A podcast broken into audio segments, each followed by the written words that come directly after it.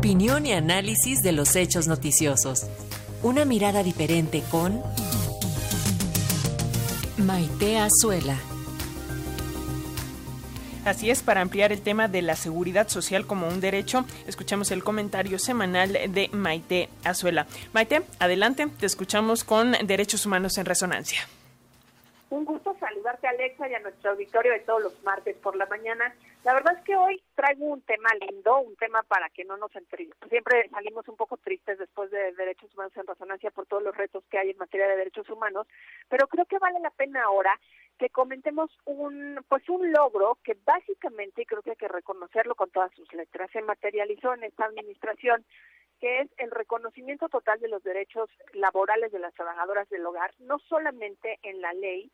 sino incluso ya materializado porque se hizo finalmente obligatorio eh, la seguridad social para ellas y también hay algunos hombres, ¿eh? lo que pasa es que hablamos en, en, femenino porque la mayoría de ellas, solo creo que el 1%,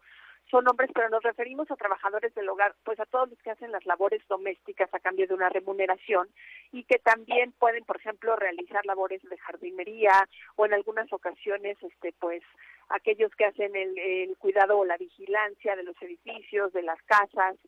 a quienes llamamos, por ejemplo, veladores. Entonces, esos trabajadores del hogar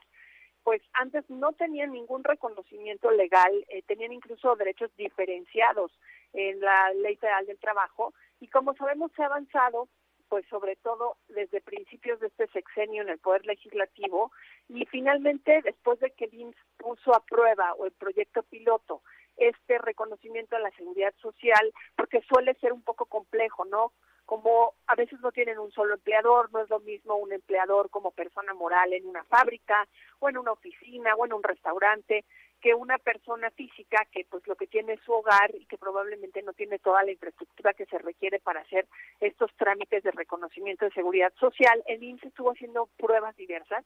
y finalmente pues se logró a mí me gusta recurrir a quienes empujan estas causas y creo que si hay alguien a quien reconocérselo en su totalidad, aunque compartió sus esfuerzos con otras organizaciones, pero fue quien emprendió hace más de 18 años esta causa,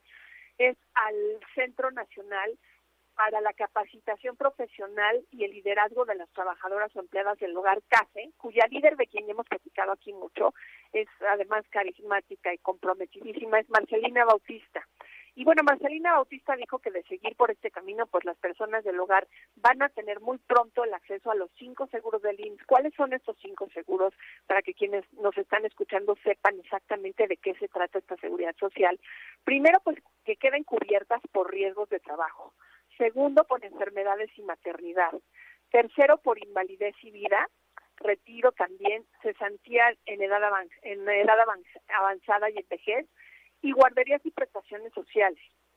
Cabe señalar que durante mucho tiempo se intentó, sobre todo en el sexenio pasado, que se les registrara como trabajadoras autoempleadas y se les restringían muchísimos de estos derechos. Entonces, eh, bueno, es algo que claramente hay que celebrar. Hay que reconocerle también al Poder Legislativo que con 104 votos a favor en el Senado y cero abstenciones y cero en contra, ¿no? Es decir, todos en consenso de alguna manera empujaron esta reforma y finalmente también a la Suprema Corte de Justicia de la Nación, porque con esto se dio cumplimiento a la sentencia de inconstitucionalidad que se había presentado porque recordaremos que en 2019 se había declarado como discriminatoria la manera en la que se había legislado este régimen obligatorio de la seguridad social y por fin ahora se está haciendo de manera cabal e integral, que además iguala a los trabajadores y a las trabajadoras del hogar con el resto de los trabajadores. Finalmente, este triunfo se une a, y recordemos que aquí también lo platicamos, a la ratificación del convenio 190 de la Organización Internacional del Trabajo, que se votó también en estos días pasados y que es un instrumento que busca eliminar la violencia y el acoso en los lugares de trabajo. Y pues sabemos que este es un tema particularmente sensible para las trabajadoras del hogar cuyo no espacio de trabajo es finalmente la casa de las y los empleadores. Pues con esto, Alexa, termino nuestro nuestro nuestra visión de lo que deben ser los derechos humanos en resonancia, creo que aquí hay algo que celebrar y que sepamos qué es eso, que para eso se empujan, que se, que se empujan en grupo, en colectivo y que dan resultado. Sin duda alguna, Maite, a final de cuentas, eh, este, como bien lo dices, este tipo de, de noticias hacen que valga la pena todo el esfuerzo y pues seguimos en comunicación, nos escuchamos el próximo martes. Nos escuchamos el próximo martes. Saludos al auditorio.